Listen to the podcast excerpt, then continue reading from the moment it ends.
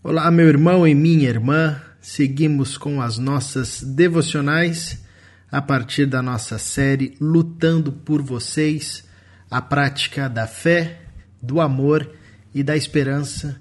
E aqui comigo segue meu amigo e irmão Israel Mazakorati. E aí, Israel, tudo bem? Tudo bem, Caleb? É um prazer enorme estar com você em mais uma semana de devocionais sobre esse tema tão importante, lutando por você, a prática da fé, do amor e da esperança. E eu espero que os nossos ouvintes sejam muito edificados com a palavra do Senhor nesse tempo de devocionais. Amém. Seguimos com a nossa devocional de número 21, Exemplos de Vida. Hoje falaremos sobre Epáfras e o texto base é Colossenses capítulo 4, do verso 12 ao verso 13, onde diz assim: Epáfras, que é um de vocês e servo de Cristo Jesus, envia saudações. Ele está sempre batalhando por vocês em oração, para que, como pessoas maduras e plenamente convictas, continuem firmes em toda a vontade de Deus. Dele dou testemunho de que se esforça muito por vocês e pelos que estão em Laodiceia e Hierápolis. Paulo se refere a Epáfras como alguém que é um de vocês, né? aquele cidadão igual aos seus pares, aquele a quem ele pregou, aqueles a quem ele pregou o evangelho na cidade de Colossos. É interessante a, a configuração dessa carta e dessa igreja, principalmente, porque ela surge de um personagem que passaria batido uh, por todos nós se não fosse a citação do apóstolo Paulo e a referência do apóstolo Paulo a ele. Epáfras, como nós já falamos algumas vezes, faz parte daqueles muitos anônimos da fé, dos quais nós sabemos bem pouco, mas que tiveram participação importante na expansão do Evangelho de Jesus Cristo e na expansão e sinalização do Reino de Deus. Epáfras, ele se converte ouvindo a mensagem do apóstolo Paulo, volta à sua cidade, prega o evangelho aos seus, ele não era um apóstolo, ele não tinha a titulação apostólica como Paulo, por exemplo, mas isso não o impede de servir a Cristo de forma profunda e de testemunhar aquilo que ele ouviu, recebeu e creu entre os seus irmãos, entre as suas irmãs, e ver a partir disso a, ação de Deus transformando a vida daqueles que viviam com ele no seu contexto mais próximo.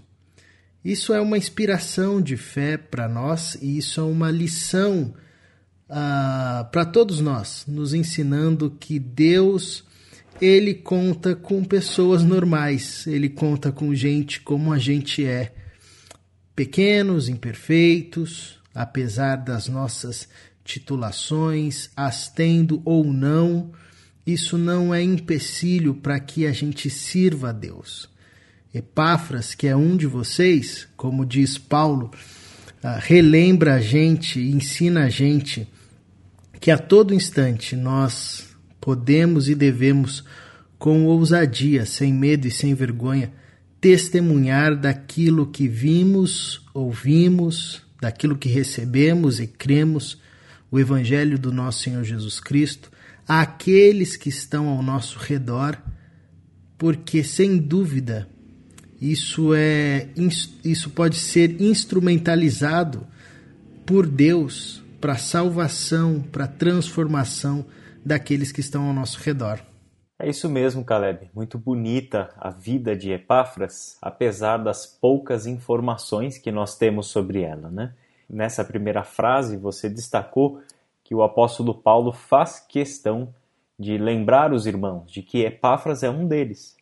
E é um deles enquanto é um servo de Cristo Jesus.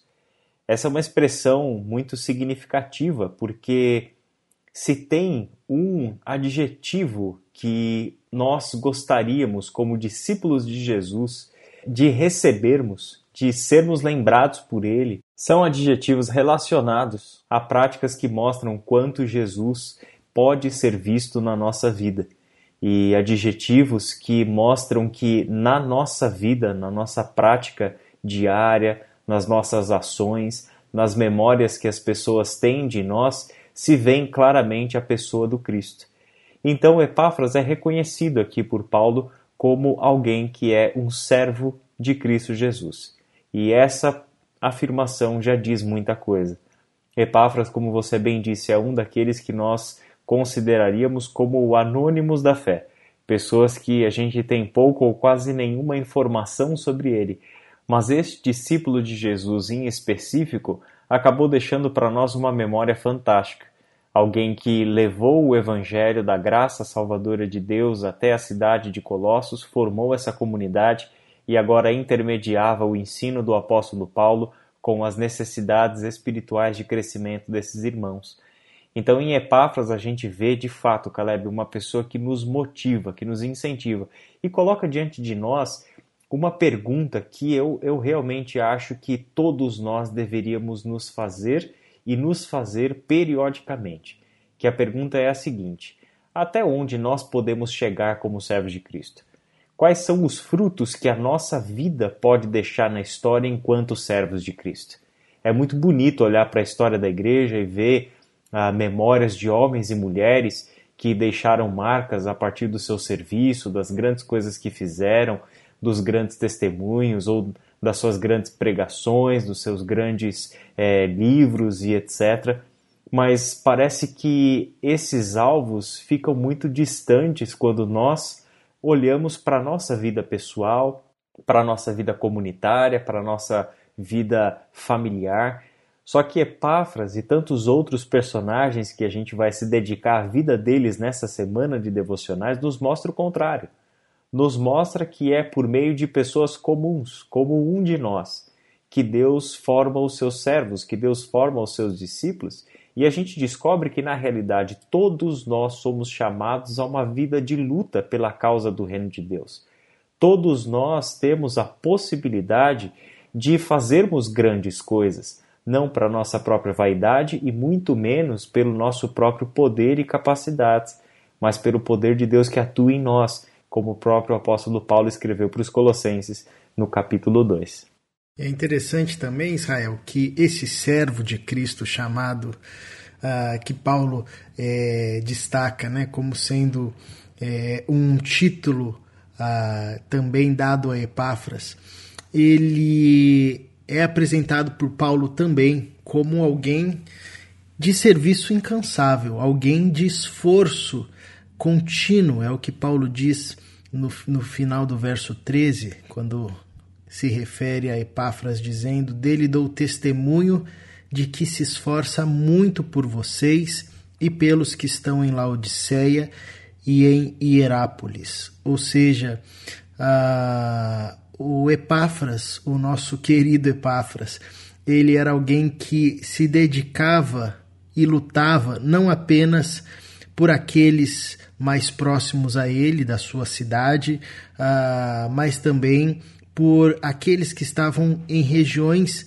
uh, que difer diferenciavam-se da região dele. Então ele uh, não media esforços para lutar e lutar muito, se esforçar muito por aqueles que estavam em Colossos, como também aqueles que estavam em Laodiceia e em Hierápolis, cidades vizinhas ali onde Epáfras também de alguma forma auxiliava o apóstolo Paulo e auxiliava uh, o crescimento e, e, e a expansão eh, da fé entre aqueles irmãos e irmãs que ali estavam. E é interessante que isso gerou eh, esse esforço contínuo, esse esforço, uh, esse zelo profundo de Epáfras uh, por servir no reino de Deus e servir dessa forma. Isso gerou no apóstolo Paulo uma lembrança muito positiva da qual ele destaca como um testemunho. O apóstolo Paulo testemunhava acerca de Epáfras como alguém dedicado, como alguém que se esforçava, como alguém zeloso, como alguém disposto a lutar pelos seus irmãos, uh, aqueles mais próximos, aqueles mais distantes, enfim, ele não media esforços, era de fato um homem incansável em semear o evangelho, em ensinar o evangelho, em dar suporte aos apóstolos, em dar suporte ao apóstolo Paulo. Isso é muito belo para nós porque nos ensina acerca da intensidade dessa luta. Essa luta na qual somos chamados a participar, porque quando nós trabalhamos essa série lutando por vocês, uma primeira pergunta talvez que surja é quem está lutando? E uma primeira tentação é a gente achar que quem luta são apenas os pastores, ou quem luta, ah, aqui no caso de, do contexto de Epáfras, eram apenas os apóstolos. Mas a gente aprende que não. Todos nós, discípulos de Jesus, somos chamados a lutarmos uns pelos outros. E essa luta é uma luta incansável, feita com muito esforço, com muita dedicação por aqueles que estão próximos a nós, por aqueles a quem Deus coloca no nosso caminho, para que a gente se torne instrumentos nas mãos de Deus para edificação do reino, para sinalização do reino, ah, para o anúncio dessa mensagem salvadora e redentora que nos foi dada por meio de Jesus Cristo de Nazaré. Bom, diante disso, Israel, vamos orar, pedir para que Deus ah, conduza a nossa vida e transforme o nosso caráter, fazendo de nós homens e mulheres dedicados à obra dele e ao ministério do anúncio do Evangelho. Paizinho, nós nos colocamos nas tuas mãos, pedindo que o Senhor nos dê graça para que a gente lute uns pelos outros, para que nós nos tornemos a semelhança de Cristo Jesus. Alguém que está disposto a dar a própria vida pelo irmão e pela irmã. Isso é um milagre, já que nós somos tão apegados a muitas coisas. Mas nós sabemos que o Senhor pode promover esse tipo de vida em nós.